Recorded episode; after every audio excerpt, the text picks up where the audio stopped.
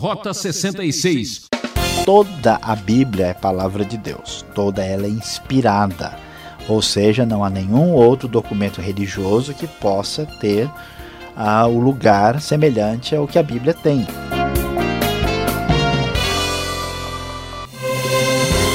É, você já me conhece, eu sou o Beltrão trazendo mais um programa Rota 66. Obrigado por seu carinho e atenção. Graças a Deus, chegamos ao final de mais uma série de estudo. Vamos concluir a carta aos Romanos, o sexto livro do Novo Testamento. Hoje o professor Luiz Saião nos leva aos capítulos 15 e 16. Quem não gosta de ouvir as recomendações finais de alguém sábio, hein? É como se dizia antigamente para colocar um ponto final na conversa. PT Saudações. Esse é o nosso tema. Nesta sua exortação final, Paulo adverte a igreja contra as pessoas que provocam divisões e enganam os corações dos simples. Quer aprender o segredo de ser prudente como as serpentes e simples como as pombas? Ouça essa aula.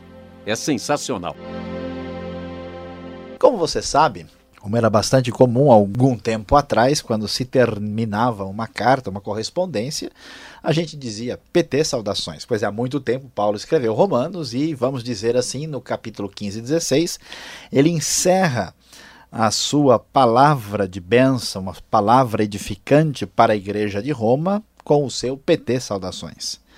E é muito interessante e muito surpreendente o que Paulo vai nos apresentar nesses capítulos finais.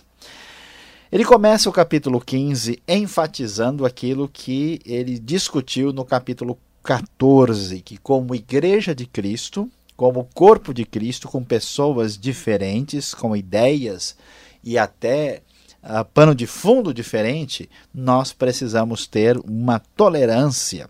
Por isso o texto começa dizendo, conforme a NVI, que nós não devemos agradar a nós mesmos. Versículo 2 diz: Cada um de nós deve agradar ao seu próximo para o bem dele, a fim de edificá-lo.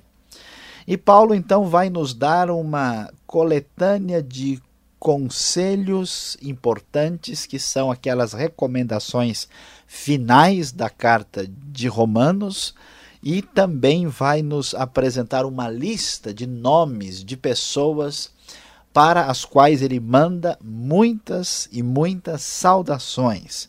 É interessante como os conselhos e as palavras finais de Paulo são bastante equilibradas. O texto nos diz no versículo 5: O Deus que concede perseverança e ânimo, deles um espírito de unidade, segundo Cristo Jesus, para que com um, só coração e uma só voz vocês glorifiquem ao Deus e Pai de nosso Senhor Jesus Cristo.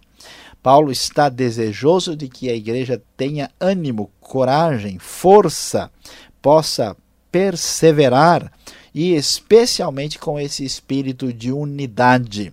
O grande desafio em Cristo é que as nossas diferenças não destruam o sentimento de unidade, o sentimento de fraternidade que recebemos em Cristo Jesus. Portanto, ele focaliza muito isso porque a Igreja de Roma tem gentios e judeus vivendo juntos, romanos e estrangeiros de outra parte também. Portanto, isso é o que importa. Preste bem atenção. A grande sabedoria da vida está em dar atenção ao que realmente importa, aquilo que vale a pena. E versículo 13, Paulo ainda diz com bastante força que o Deus da esperança os encha de toda alegria e paz por sua confiança nele, para que vocês transbordem de esperança pelo poder do Espírito Santo. O que é importante na vida é alegria. A alegria é o combustível da vida. Como dizia Mude, a alegria é o amor em movimento. É importante ter alegria, Importante ter paz, paz com Deus e com os outros e transbordar de esperança. A fé cristã é otimista, ela vai adiante, ela tem a confiança, ela conta com a verdade de Deus e com a esperança futura, portanto, ela é bastante segura e muito motivadora da nossa vida. Paulo termina esta carta com um espírito muito positivo. Ele fala sobre a obra de Deus na sua vida, o seu ministério para alcançar os gentios, para a expansão do reino de Deus. E ele vai prosseguindo ah, e fala de uma maneira muito pessoal. E aqui que está a grande contribuição dessa carta. É interessante, é impressionante, digno de atenção, muito especial descobrir que a carta mais doutrinária, a carta mais teológica do apóstolo Paulo, é também uma carta profundamente pessoal. É interessante que Paulo não se torna uma pessoa que só entende de teologia abstrata, ele não deixa de ter um, um grande afeto, um grande amor especial e particular pela pessoa, pelo indivíduo. E, diferentemente de muitas pessoas poderiam imaginar, Paulo não é um cristão só de cérebro, ele é de cérebro e coração, ele é completo. E então ele diz que o grande desejo dele é: eu anseio vê-los, eu quero visitá-los. Para o cristão, nada é mais importante do que uma outra pessoa que foi criada à imagem e semelhança de Deus e por quem Cristo ousou morrer. E ele pretendia fazê-lo quando fosse à Espanha. Espero visitá-los de passagem e dar-lhes a oportunidade de me ajudar em minha viagem para lá, depois de ter desfrutado um pouco da companhia de vocês. Lembre-se, meu querido ouvinte, o cristão não pode ser aquele que só quer entender e estudar a Bíblia, ele precisa ser uma pessoa que tem o coração voltado para o outro. Paulo é tão equilibrado que, depois de falar de esperança, de paz, desse conforto e de falar de maneira pessoal, ele diz: Olha, eu estou indo ajudar os santos de Jerusalém porque o pessoal, os irmãos da Macedônia e da Caia tiveram a alegria de contribuir para os pobres. Olha o que é cristianismo equilibrado. Todas as áreas da vida, da vida cristã têm que ser observadas: a coragem, a esperança, a doutrina, a, a fé, o poder de Deus, a contribuição para os pobres, o lado pessoal, não mutile a sua fé cristã, cresça de maneira completa. Tiveram prazer nisso e de fato são devedores aos santos de Jerusalém, ele diz no versículo 27, muito contente pela contribuição daqueles irmãos da Macedônia para os pobres de Jerusalém. E então nos surpreende quando chegamos ao capítulo 16, que o texto sagrado, palavra de Deus inspirada, gasta uma grande quantidade de tinta e papel para dar nomes de pessoas, porque Deus valoriza as pessoas individualmente. Ele fala de Febe, serva da igreja em Sencreia, Priscila e Áquila, meus colaboradores, o irmão Epêneto, que foi o primeiro convertido a Cristo na Ásia, Maria, que trabalhou por vocês, Andrônico e Júnias, Ampliato, Urbano, Apeles, Herodião, Trifena e Trifosa, Pérside, Rufo, a Zíncrito, Flegonte, Hermes, Pátrobras, Hermas, Filólogo, Júlia, Nereu, tá vendo só? Olimpas, quantos nomes, saúdem uns aos outros com beijo santo. Paulo sabe muito bem que Deus ama cada pessoa individualmente. É interessante ver isso porque Paulo ainda não foi a Roma. Ele conhece essas pessoas. Alguns eles conhecem mais de perto, como é o caso de Priscila e Áquila, mas Paulo, o grande teólogo, o grande homem de Deus, tem um coração que enxerga a pessoa individualmente, pessoalmente com o coração. Aí você pode observar como a cultura brasileira é tão próxima da realidade desse lado pessoal que aparece aqui no apóstolo Paulo, aqui no livro de Romanos, né? A mesma espécie de afeto, de valorização do indivíduo, ele está presente aqui na carta aos Romanos, mesmo sendo uma epístola tão importante, tão doutrinária e tão teológica. Nós precisamos ser equilibrados, tendo conhecimento e comunhão ao mesmo tempo. E Paulo termina a sua carta com duas palavras significativas no final. Ele diz: Olha, meus irmãos, tomem cuidado com uma grande advertência com aqueles que não estão fazendo as coisas de maneira correta. Quem são? São os que não se interessam pela comunhão com os outros e por isso têm problemas doutrinários também. Interessante a ligação. Recomendo-lhes, irmãos, que tomem cuidado com aqueles que causam divisões e colocam obstáculos ao ensino que vocês têm recebido. Afastem-se deles. Todo herege tem problema de relacionamento. Toda pessoa com problema de relacionamento sério tem problemas doutrinários. As coisas andam juntas. Quem não ama Deus não ama o seu irmão e assim por diante pois essas pessoas não estão servindo a Cristo nosso Senhor, mas a seus próprios apetites, mediante palavras suaves e bajulação, enganam o coração dos ingênuos. Todos têm ouvido falar da obediência de vocês, por isso estou muito alegre, mas quero que sejam sábios em relação ao que é bom e sem malícia em relação ao que é mal. Paulo dá advertência para que eles não permitam que a igreja seja prejudicada por aqueles que de alguma forma perderam a referência no seu caminho. E Paulo termina com o seu PT saudações, com todas essas saudações especiais para os irmãos, num espírito tão feliz, alegre, rejubilante, glorificando a Deus, e as últimas palavras do livro, livro de Romanos ecoam do nosso coração, na nossa mente, na nossa vida, de maneira tão especial, com uma grande glorificação a Deus. Ora, aquele que tem poder para confirmá-los pelo meu evangelho, pela proclamação de Jesus Cristo, de acordo com a revelação do mistério oculto nos tempos passados, mas agora revelado e dado a conhecer pelas Escrituras proféticas, por ordem do Deus eterno, para que todas as nações venham a crer nele e a obedecer-lhe. Sim, ao único Deus, sábio, seja dada glória para todos sempre, por meio de Jesus Cristo. Amém.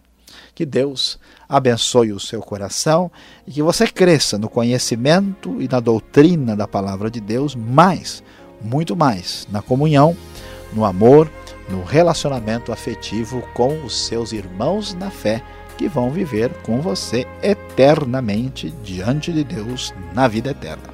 Amém.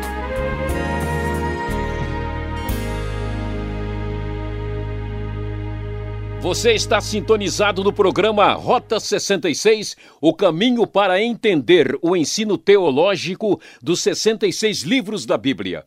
Hoje concluímos a série de Romanos, comentando os capítulos 15 e 16. PT Saudações. Envie sua saudação. Escreva Caixa Postal 18.300, CEP 04626-970, São Paulo, capital. E o e-mail rota66 arroba transmundial.com.br. Você já sabe, sua participação é muito importante para nós. Rota 66 tem a produção e apresentação de Luiz Saião, redação de Alberto Veríssimo e na locução Beltrão. Realização Transmundial. E ainda temos uns minutos para tirar as dúvidas. Quem pergunta quer saber. Muito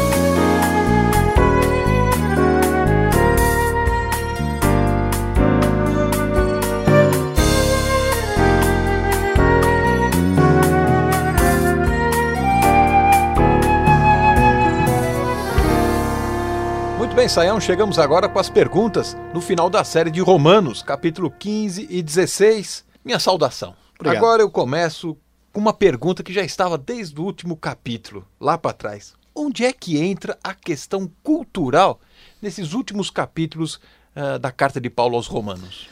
Pois é, Alberto, nós vimos o final do capítulo 14, o começo do capítulo 15, que enfatiza como nós pudemos ver aí, que cada um deve agradar o próximo, que a gente deve suportar as fraquezas do, dos fracos no relacionamento entre as igrejas. E aqui é importante destacar a questão cultural. O que quer dizer isso? É que muita coisa que às vezes traz desunião, traz conflito e problemas uh, nas comunidades cristãs, elas não são tão relevantes, são questão, questões culturais. Né? Uh, por exemplo, é uma coisa assustadora, muita gente não consegue entender. Né? Existem alguns cristãos eh, na Europa né, que fumam. E lógico que fumar é um comportamento muito negativo e prejudicial, mas essas pessoas, por questão cultural, fazem isso. Né? Até o pessoal conta com brincadeira que alguns brasileiros foram para a Europa e os europeus ficaram escandalizados pelo tanto de café que os brasileiros tomavam, mas o café é uma Não questão... fala isso uma hora dessa. Pois é, né? É uma questão do hábito, né? Então existem fragilidades, né? Por exemplo, um, um cristão americano ele vê a, a, relação com a guerra com mais, muito mais naturalidade, né? Do que um cristão na Escandinávia que se escandalizaria com a ideia de, um, de alguém ser cristão e participar de uma guerra. E, e assim nós temos limites culturais e a gente deve procurar ser um pouco mais tolerante e entender é claro que tudo julgado pela palavra de Deus, o que é errado é errado, mas entender que algumas dessas questões são difíceis. Por que, isso é tão importante hoje? Porque nós temos um mundo efervescente, né, que tem gente de toda parte, só na cidade de São Paulo nós temos mais de 500 mil estrangeiros vivendo aqui, né? fora pessoas que vêm de lugares diferentes do Brasil e que têm, vamos dizer assim, perspectivas e culturas diferentes. Então a gente precisa entender que a tolerância passa também por essa questão de compreender a maneira diferente é, de ser do outro. Né? Eu me lembro a vez que eu tive que viajar a Buenos Aires, na Argentina, descobri lá que os homens se cumprimentam uns aos outros assim com um beijinho semelhante, né? As mulheres aqui o, no Brasil tal e, e, eu achei muito diferente aquilo, né? E não, e não me senti à vontade, né? Porque é uma questão cultural, mas é claro que aqueles eh, argentinos estão fazendo aquilo dentro do contexto deles, né, que não tem nenhum significado diferente. É, dizem que tem uma tribo na Amazônia que as pessoas cumprimentam uma outra cuspindo no peito do sujeito. Bom dia, bah, bom dia, né? Não, aí já. Aí fica difícil. Então a gente. É... Fica sem o meu bom dia. É, exato, né? A gente não, a gente não responde, né? Então a, a, a questão é importante, né? E, e, e isso deve ser levado em consideração quando a gente fala no relacionamento entre as pessoas na fé cristã. Temos mais um desafio nos dias de hoje. É estudar e entender a cultura do próximo, não é verdade? Exatamente. Agora saiu no verso 4 de Romanos 15, fala que todo escrito, né, ele nos traz esperança. Esse todo escrito é toda a Bíblia, é Números, é Levítico, é qualquer outro livro né, relacionado a esta matéria? Olha, a pergunta é importante. Veja como é importante entender a, realidade do texto bíblico. Toda a Bíblia é palavra de Deus, toda ela é inspirada. Ou seja, não há nenhum outro documento religioso que possa ter uh, o lugar semelhante ao que a Bíblia tem. Então, nesse sentido, toda a palavra de Deus é o documento útil para nós. Mas veja bem, na utilização prática do dia a dia, nem tudo que é inspirado é uma regra normativa para a gente. Então, da mesma forma, ah, quando eu tenho um contrato, quando eu tenho qualquer documento, eu tenho disposições gerais e certas linhas que são muito direcionadoras. Então, eu tenho que entender que a Bíblia tem uma revelação progressiva, que ela tem coisas que são palavras que já foram, vamos dizer assim, re avaliadas e modificadas pelo próprio Jesus no Novo Testamento. Nós temos certas coisas que já se cumpriram. Ah, nós temos elementos contextuais. Tem até palavra de Satanás falando, né? Então, o todo da Bíblia é útil. Mas nós devemos entender que não se pode pegar um versículo isolado e utilizá-lo como argumento que a palavra de Deus precisa entender no decorrer da nossa aqui do nosso programa Rota 66, nós vamos falar sobre esse assunto e você deve ficar antenado para poder aprender. Ah, agora, fica claro também que a mensagem da Bíblia não tem, vamos dizer, a intenção só de satisfazer curiosidade, ou ser um conhecimento para a gente ter e ficar, olha que legal, né? A grande verdade é que a mensagem total de que o homem caiu, e de que ele estava numa situação difícil, que Deus o amou, mandou Jesus, trouxe salvação e promete vida abençoada aqui e no futuro, essa é uma mensagem de esperança. Então a mensagem quer abençoar a sua vida, encher o seu coração de esperança, porque Deus nos ama e nos amou especificamente em Cristo. Tá certo, Saião. Agora o nosso ouvinte, aqueles que estão nos acompanhando nesse estudo de Romanos, quando chegou no capítulo 16, vai encontrar uma galera muito interessante. Tércio, nós vamos encontrar Aristóbulo, Herodião, Narciso, Afebe, Trifena e Trifosa, faziam muito sucesso na época. Epeneto, Áquila, por que estes nomes não são tão valorizados? Por que eles não aparecem depois na história do cristianismo? Alberto, a questão é a seguinte: uh, os nomes, até que tenham um certo valor numa certa época, dependendo da cultura, a questão é que geralmente a gente lê esse capítulo depressa. A gente não dá atenção. Talvez quantos de vocês que nos ouvem já ouviram uma mensagem em cima desse capítulo 16 de Romanos. Por quê? Porque nós corremos o risco de ter um cristianismo desequilibrado. Nós entendemos né, que a gente precisa compreender e entender um monte de coisa na Bíblia.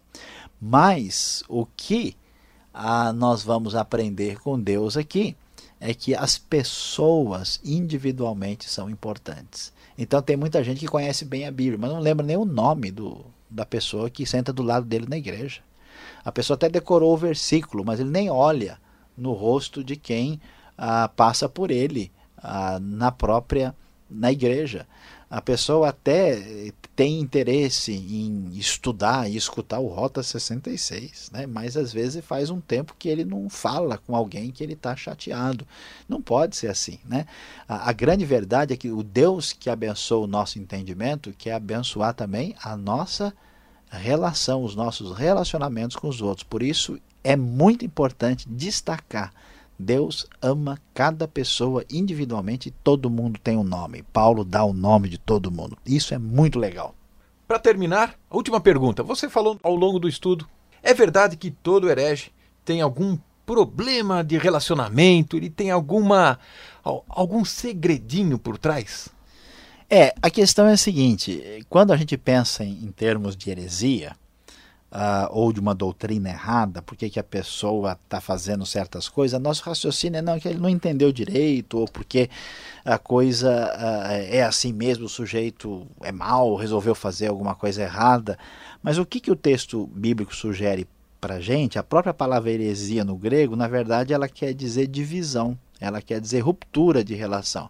Então, a gente não pode perceber que a questão da heresia é, um, é algo que está ligado só ao conhecimento. Geralmente, quando alguém começa a desprezar a doutrina de Deus, ou mudar aquilo que Deus está dizendo, falando, essa pessoa tem problema relacional, ou com Deus ou com o próximo. Então, assim, vamos dizer, a coisa é um pouco mais profunda. A superfície é a mensagem errada, mas há uma questão mais séria, às vezes, aí, e, e guardada. Por isso que o texto bíblico não trata a pessoa como alguém que precisa de informação.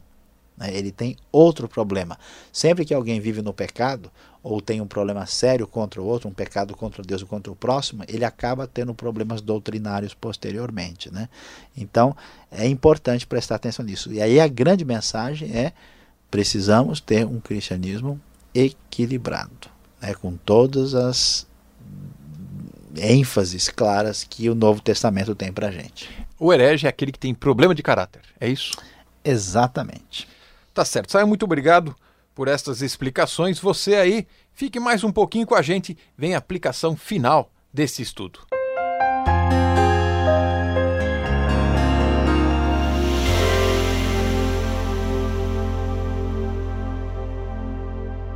Hoje vimos aqui no Rota 66 o estudo de Romanos capítulos 15 e 16, falando sobre o tema PT Saudações.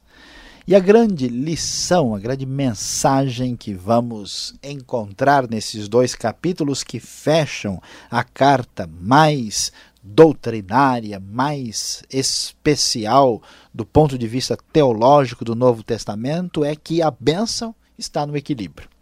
É interessante como nós temos problemas sérios na nossa vida quando nós vivemos de alguma forma, em alguma área, sem equilíbrio. Quem se alimenta mal, por exemplo, vai no médico, o médico vai dizer: olha, você precisa disso, falta mais vitamina C, falta mais esse tipo de mineral. Da mesma forma, muitos cristãos são cristãos cerebrais, tem grande um formigão de Jesus uma grande cabeça para Cristo. Outros são os cristãos eh, chorões, tantas emoções, eles quase saem do culto nadando de tanta lágrima que derramam. Outros cristãos são cristãos festivos, só querem saber de eventos e de outras coisas mais. Paulo fala de teologia, Paulo fala de esperança, Paulo combate o erro, Paulo dá valor às pessoas, ele é profundamente relacional, cheio de amor, se preocupa com os pobres.